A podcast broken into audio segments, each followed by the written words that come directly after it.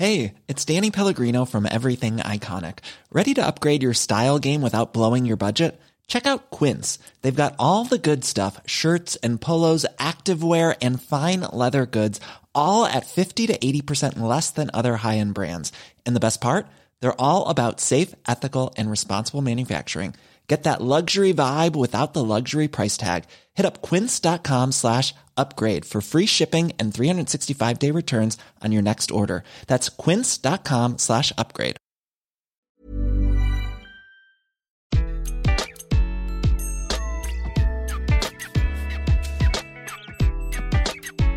Bonjour, je suis Gaël Châtelain-Berry. Bienvenue sur mon podcast Happy Work, édition spéciale.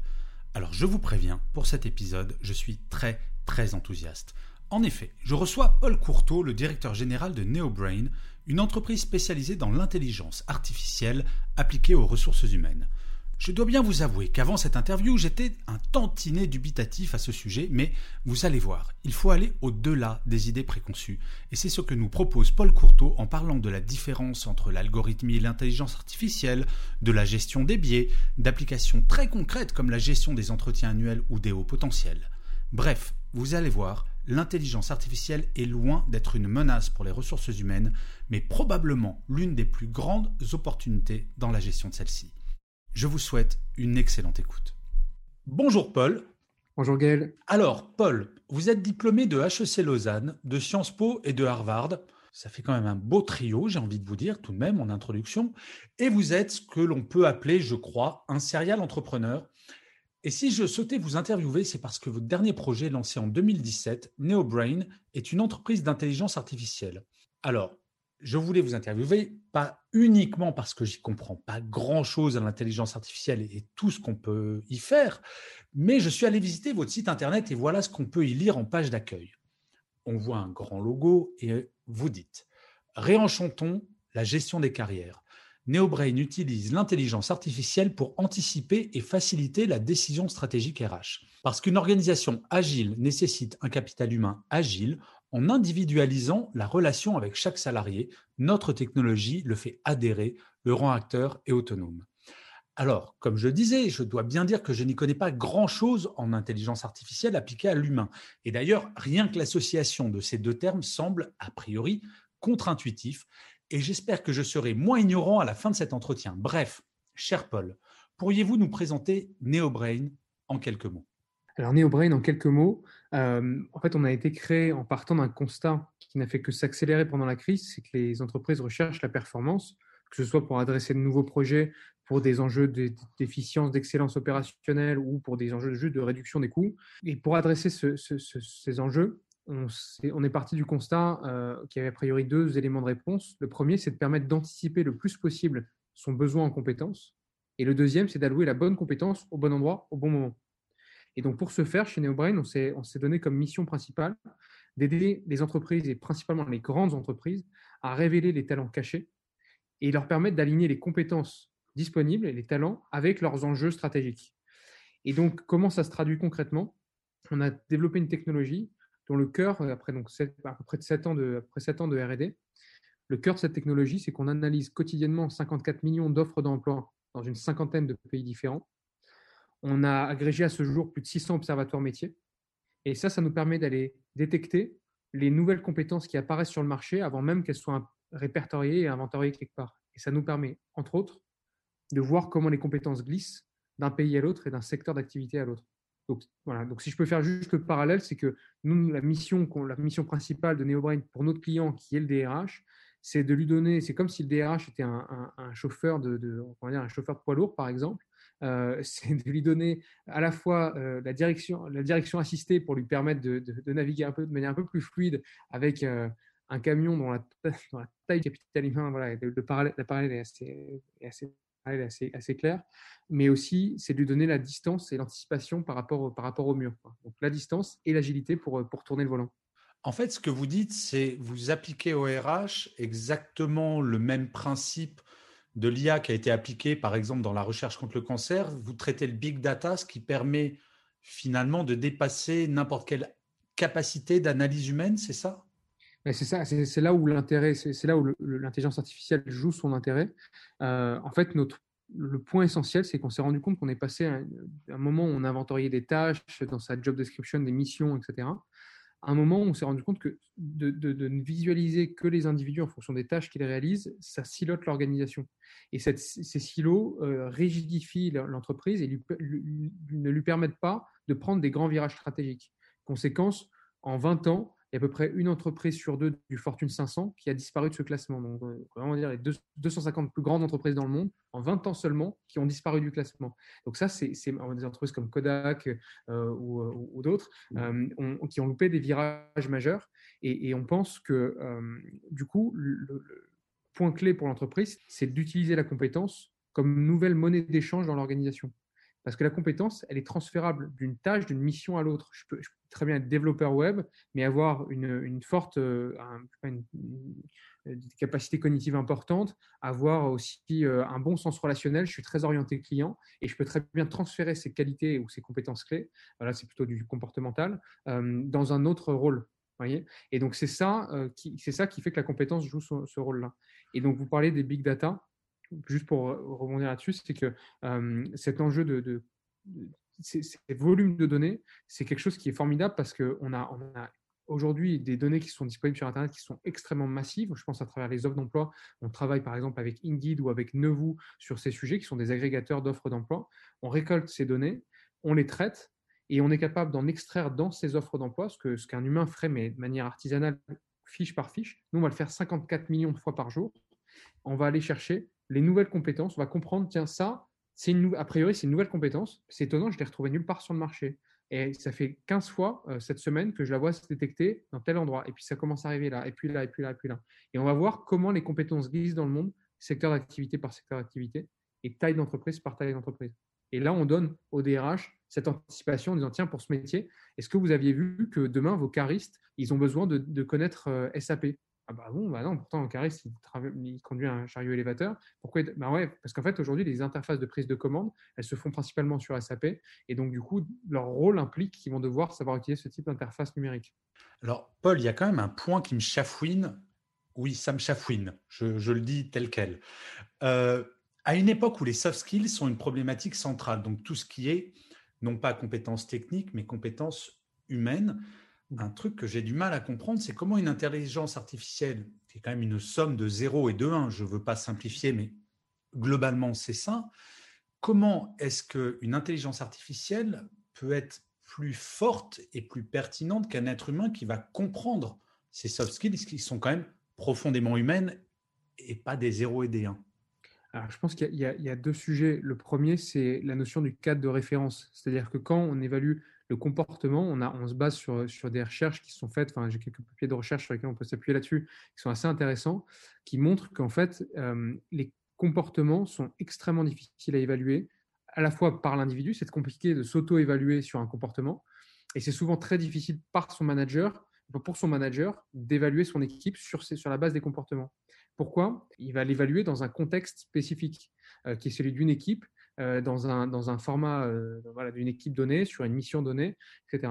Or, ce qui est intéressant pour ces grandes entreprises, c'est d'être capable de consolider cette, cette, donnée en sachant qui et de normer en fait de savoir qui a tel qui, a tel niveau qui a tel comportement euh, qui donc sur les soft skills qui a tel ou tel ou tel comportement et à quel niveau d'intensité et ce qui est intéressant c'est que l'intelligence artificielle malgré tout alors ça dépend sur comment comment on, structure les choses mais elle va faciliter elle va guider elle va orienter le manager et le collaborateur pour avoir une évaluation qui soit la plus objective possible et la moins contextuelle d'un comportement. Parce qu'un comportement, c'est de pouvoir dire euh, si j'ai une bonne aisance relationnelle, si je suis, on évalue cette, ce comportement, cette soft skills dans un, dans, un environnement de développeur, je peux en parler parce qu'on en a beaucoup chez nous, souvent l'aisance relationnelle n'est pas forcément le point sur lequel on va le plus les attendre. C'est pas là, c'est pas le point clé.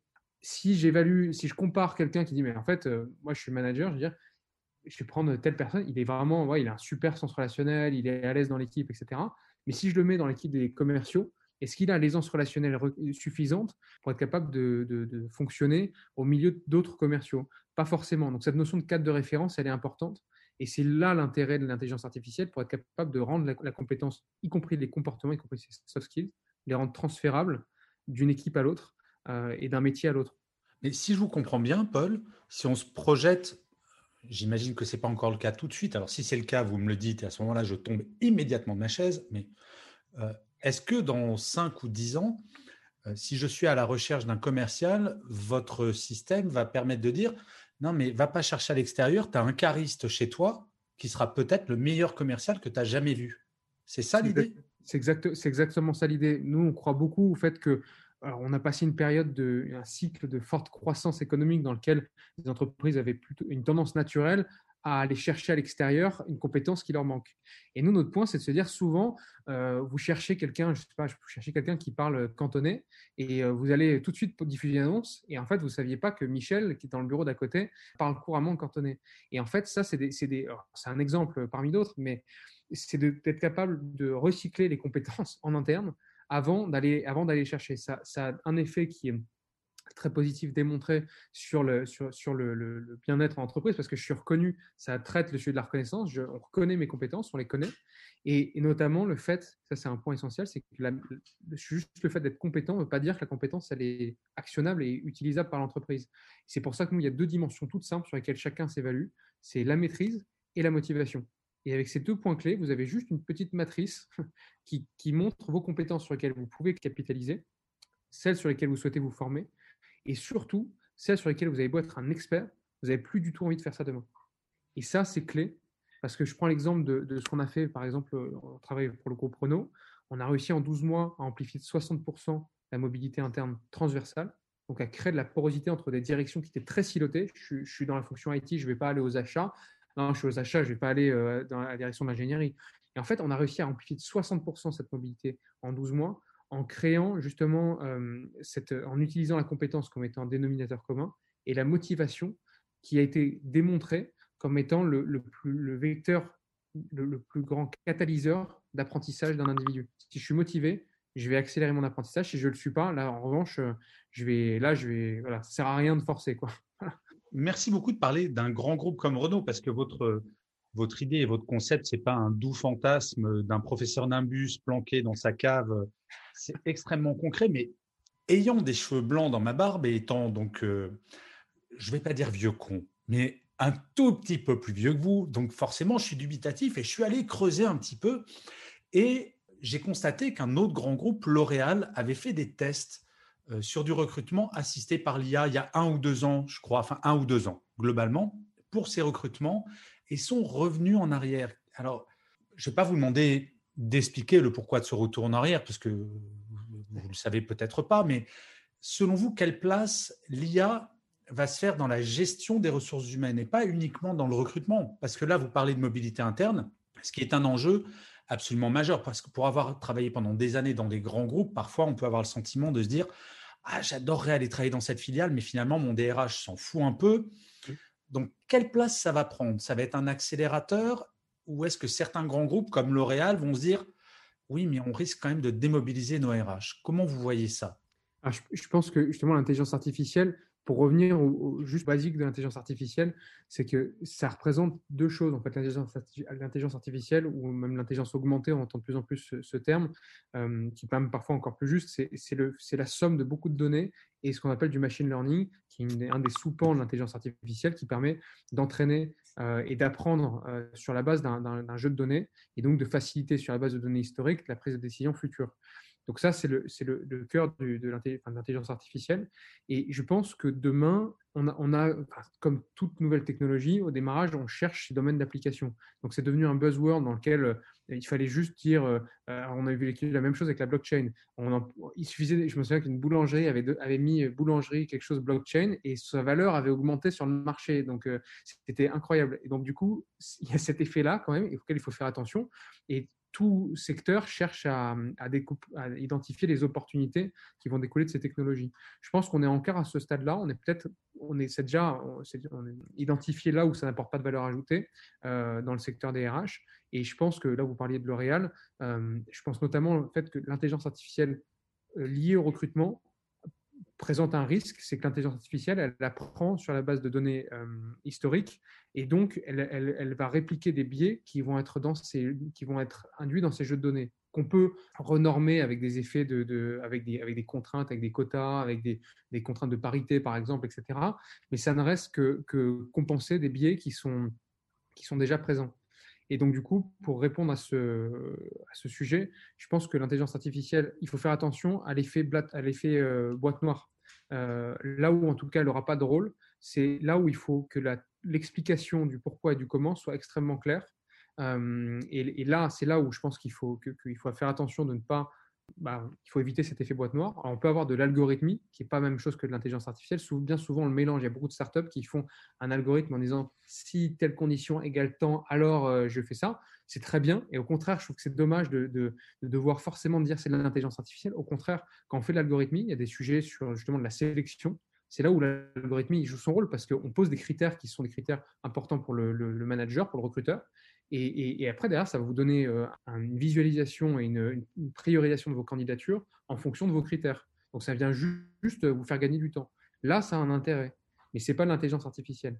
Là où, en revanche, l'intelligence artificielle joue son intérêt, c'est où est-ce qu'un humain est incapable de traiter ces, données et euh, où est-ce que ça peut apporter de l'intérêt à l'individu. Je pense qu'un des domaines, je ne sais pas le prédire, je n'ai pas encore boule de cristal qui le prédira à 10 ans, et je pense qu'il y a déjà un sujet euh, aujourd'hui qui, est important, c'est que quand on adresse ce sujet de la compétence, je pense qu'on est à quelques années de savoir si on aura si, si la compétence va gagner sa bataille ou non. Pourquoi? Parce que la compétence, elle a un intérêt si c'est une monnaie d'échange. Or, ça fait des années que tout le monde cherche à trouver le langage unique de la compétence. Aujourd'hui, on sait que ça ne marchera. Enfin, je suis convaincu que ça ne marchera pas. Euh, et donc, c'est pour ça qu'il faut créer le, plutôt le traducteur de la compétence. Et c'est là où l'intelligence artificielle joue son rôle, c'est de faire en sorte que chacun parle sa langue et que l'intelligence artificielle joue son rôle de traducteur, comme l'a fait Google Traduction euh, récemment ou DeepL qui est plus connu, qui est connu justement sur la traduction d'intelligence artificielle dans la traduction. C'est, je pense, là, le rôle d'intelligence artificielle, c'est jouer le rôle de traducteur en tenant compte de tout un tas de multitudes de critères individuels. Moi, j'exprime leadership. Qu'est-ce que je veux dire et comment ça se parle avec une compétence euh, proprement décrite d'une entreprise qui va dire manager une unité de travail dans un contexte multiculturel. Alors, Paul, vous me faites penser à une question qui n'était pas, euh, que j'avais pas vraiment prévue, mais merci d'avoir abordé le sujet des biais, parce que j'avais assisté à une conférence passionnante sur les euh, développeurs chez Google, qui en gros, il y avait un vrai biais du geek, enfin l'archétype du geek, hein, qui euh, regarde ses jeux vidéo, vit dans sa cave et passe son temps à coder et qui faisait qu'une petite fille de 9 ans qui chercherait des informations sur des camions ou sur des voitures, forcément, on allait lui remonter, non, non, va pas regarder les voitures, va regarder des poupées et des fers à repasser. Dans le recrutement, on mesure à quel point ce biais peut être fondamental. Comment est-ce que chez NeoBrain, vous y êtes attentif à ça? Est-ce que, par exemple, chez vos développeurs, vous avez des développeuses ou est-ce que vous briefez vos développeurs? Comment ça se passe? Donc, comment on, on, gère ce sujet des biais? Justement, c'est en faisant attention de ne pas introduire l'intelligence artificielle là où ça n'a pas lieu d'être, c'est-à-dire de ne pas utiliser le machine learning là où on sait que les jeux de données sont par défaut biaisés. Je pense un exemple euh, sur la détection des hauts potentiels. On travaille avec un grand groupe dans l'énergie sur ce sujet et on, a brassé 500, un, demi-million d'entretiens annuels d'évaluation. On brasse des données historiques, donc c'est des volumes de données qui sont très très conséquents. Et en fait, euh, ce qui est très compliqué, c'est comment justement on, évite d'introduire ces biais. Et pour ça, le choix des critères qu'on donne à manger à la machine est essentiel. C'est-à-dire que on doit, euh, y a deux choses. C'est par exemple, on ne va pas introduire de critères de genre parce que sinon le système va forcément biaiser biaisé parce que si on, on, détecte les hauts potentiels futurs sur la base des hauts potentiels historiques et que, a priori, dans les dirigeants, il y a peu de parité, euh, on va a priori biaiser, biaiser les choses. Euh, donc, il y a le choix des données qu'on fait rentrer dedans. y a un vrai cadre éthique qui est essentiel. Il y a beaucoup de littérature qui commence à, se, à sortir sur le sujet de l'éthique autour de l'intelligence artificielle et autour des données.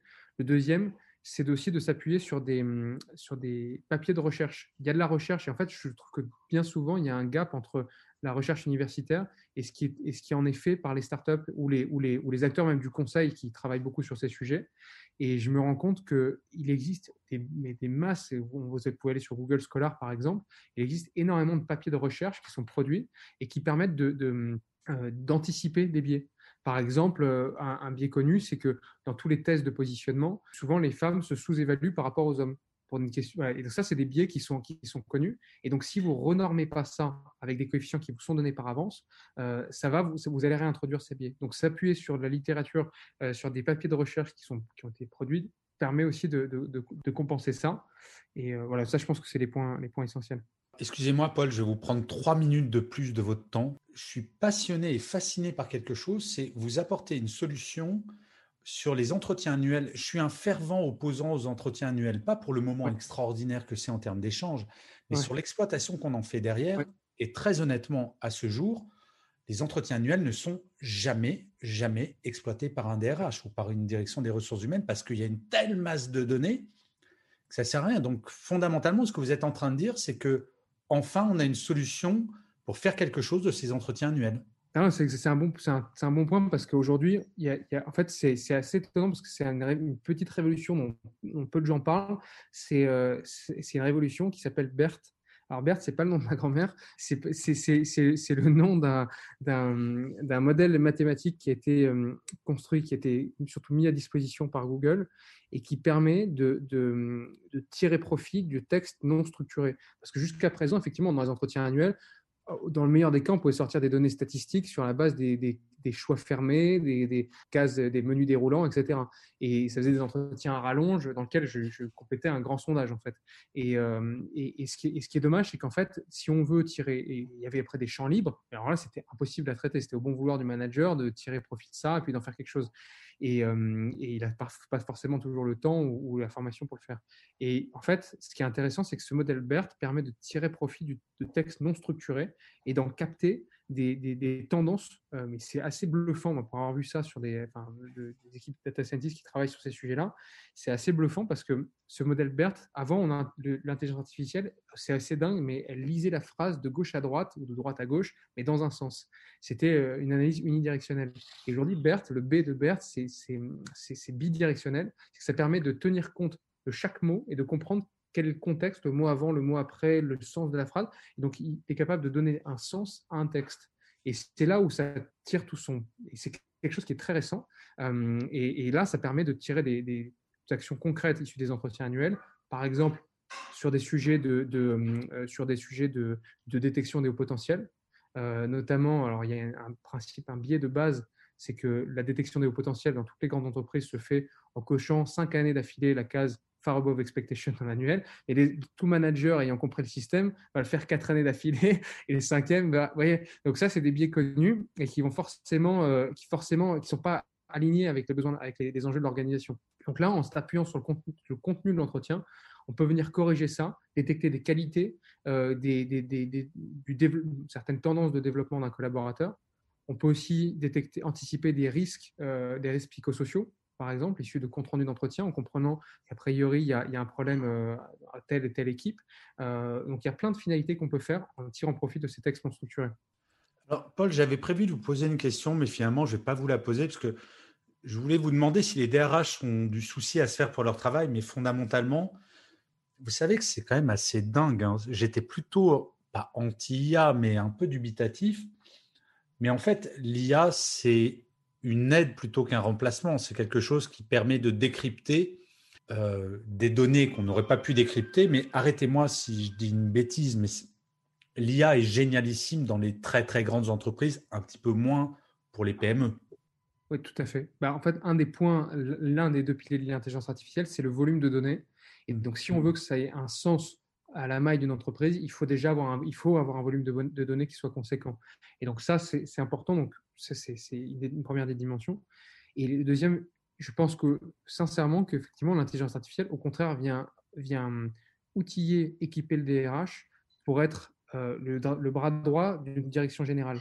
Parce que dans l'entreprise, on a le capital financier, on a le capital humain. Et le capital humain, il est rarement assez euh, mis en avant. Et surtout, les garants de ce capital humain et sont rarement assez mis en avant sur, euh, sur, sur l'enjeu stratégique que pourtant ça représente. et ça l'est ça l'est moins pendant cette crise parce qu'on s'est rendu compte que bah, les RH ont joué un rôle clé pour faire en sorte que de confiner, déconfiner, gérer les, problèmes des collaborateurs, s'assurer que tout le monde aille bien, euh, etc. Donc, c'était intéressant sous cet angle-là. Euh, et, je pense que l'intelligence artificielle vient devenir le, bras droit du DRH pour l'aider à individualiser la relation avec chaque collaborateur, ce qui n'est pas possible dans les grandes organisations où le DRH peut avoir des grandes tendances.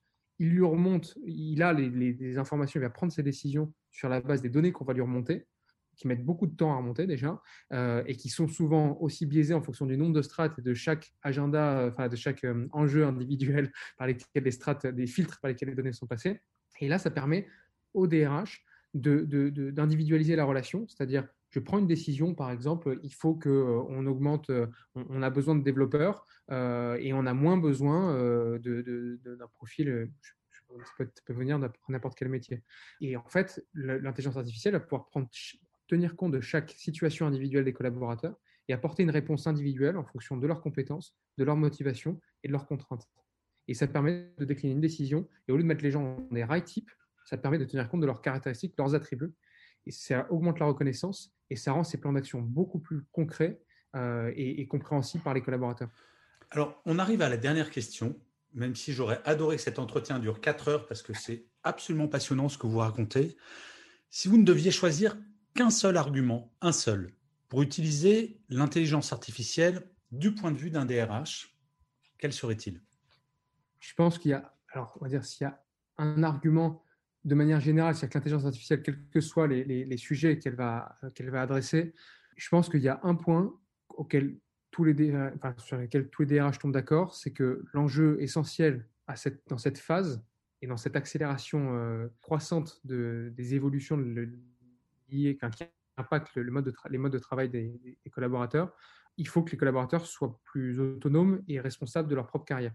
Et ça, c'est un point qui est essentiel parce que souvent, aujourd'hui, beaucoup de, beaucoup de collaborateurs attendent de leur DRH ou de leur RH ou de leur manager qu'on leur dise ben, voilà ce qu'on va te proposer comme prochain job, voilà comment tu vas évoluer, voilà quel rythme, etc.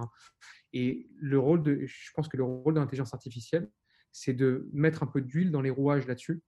Et de voilà, je reprends, je reprends ce point, c'est vraiment de tenir compte des situations individuelles à l'échelle et d'être capable d'en faire, pour le DRH, d'en avoir une vue de synthèse qui l'aide à avoir des grandes tendances, à prendre des décisions. Mais une fois qu'il a pris sa décision aux côtés de son, de son directeur général, c'est comment on redescend ça de manière extrêmement rapide et d'une réponse qui soit appropriée à chaque situation individuelle. Et ça, c'est quelque chose qui est clé parce que les situations individuelles, elles changent encore plus vite en ce moment. La situation de l'entreprise change aussi à vitesse grand V et, l'intelligence artificielle permet de réduire le temps et, améliorer la réponse, la qualité de la réponse qui est fournie à chaque individu.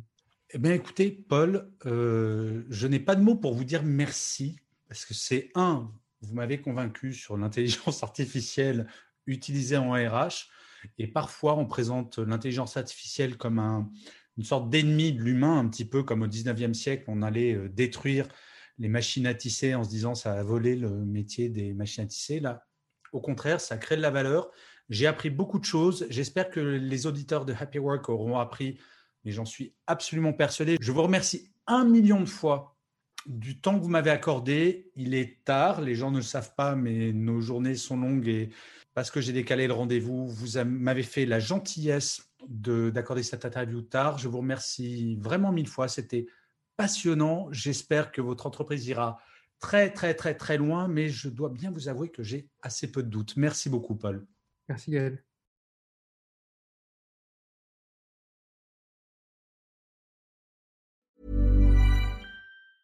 Planning for your next trip? Elevate your travel style with Quince. Quince has all the jet setting essentials you'll want for your next getaway, like European linen, premium luggage options, buttery soft Italian leather bags, and so much more. And is all priced at 50 to 80% less than similar brands. Plus, Quince only works with factories that use safe and ethical manufacturing practices. Pack your bags with high-quality essentials you'll be wearing for vacations to come with Quince. Go to quince.com slash pack for free shipping and 365-day returns.